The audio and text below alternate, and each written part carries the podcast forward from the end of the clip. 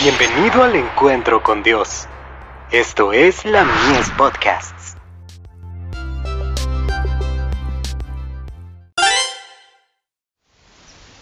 Cada día con Dios. La alegría glorifica a Dios. Y todo lo que hacéis, sea de palabra o de hecho, hacedlo todo en el nombre del Señor Jesús, dando gracias a Dios Padre por medio de él. Colosenses 3, verso 17.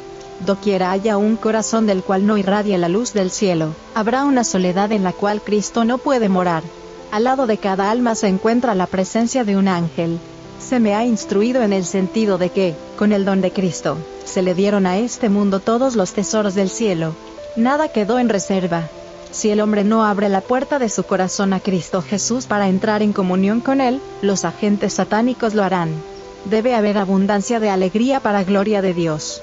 Si está presente la influencia suavizante y subyugadora de la gracia de Cristo, siempre se pronunciarán palabras agradables.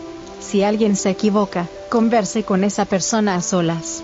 No se exprese con vehemencia, por el contrario, modere su voz quien ocupa un cargo de importancia como mayordomo de Dios, debiera ejercer especial cuidado para no irritar a nadie mediante sus palabras y actos.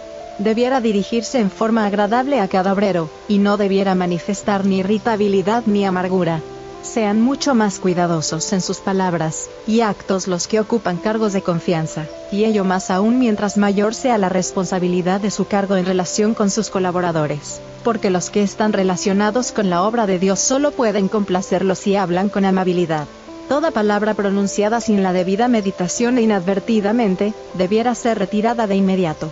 Si quien habla se olvida de hacerlo, o no le causa pesar su falta de cuidado, alguien imbuido del Espíritu de Cristo debiera recordarle que debe pedir disculpas, porque debemos tener presente que, como cristianos que pretendemos trabajar unidos, no debemos actuar como los pecadores, cuyas palabras y obras pecaminosas los condenarán finalmente, a menos que se arrepientan.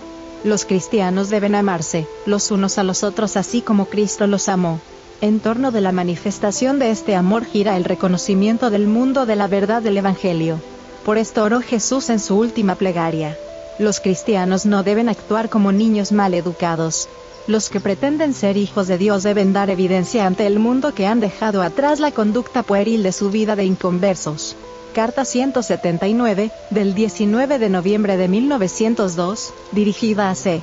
P. Bolman, director del Southern Watchman, publicado en Nashville, Tennessee.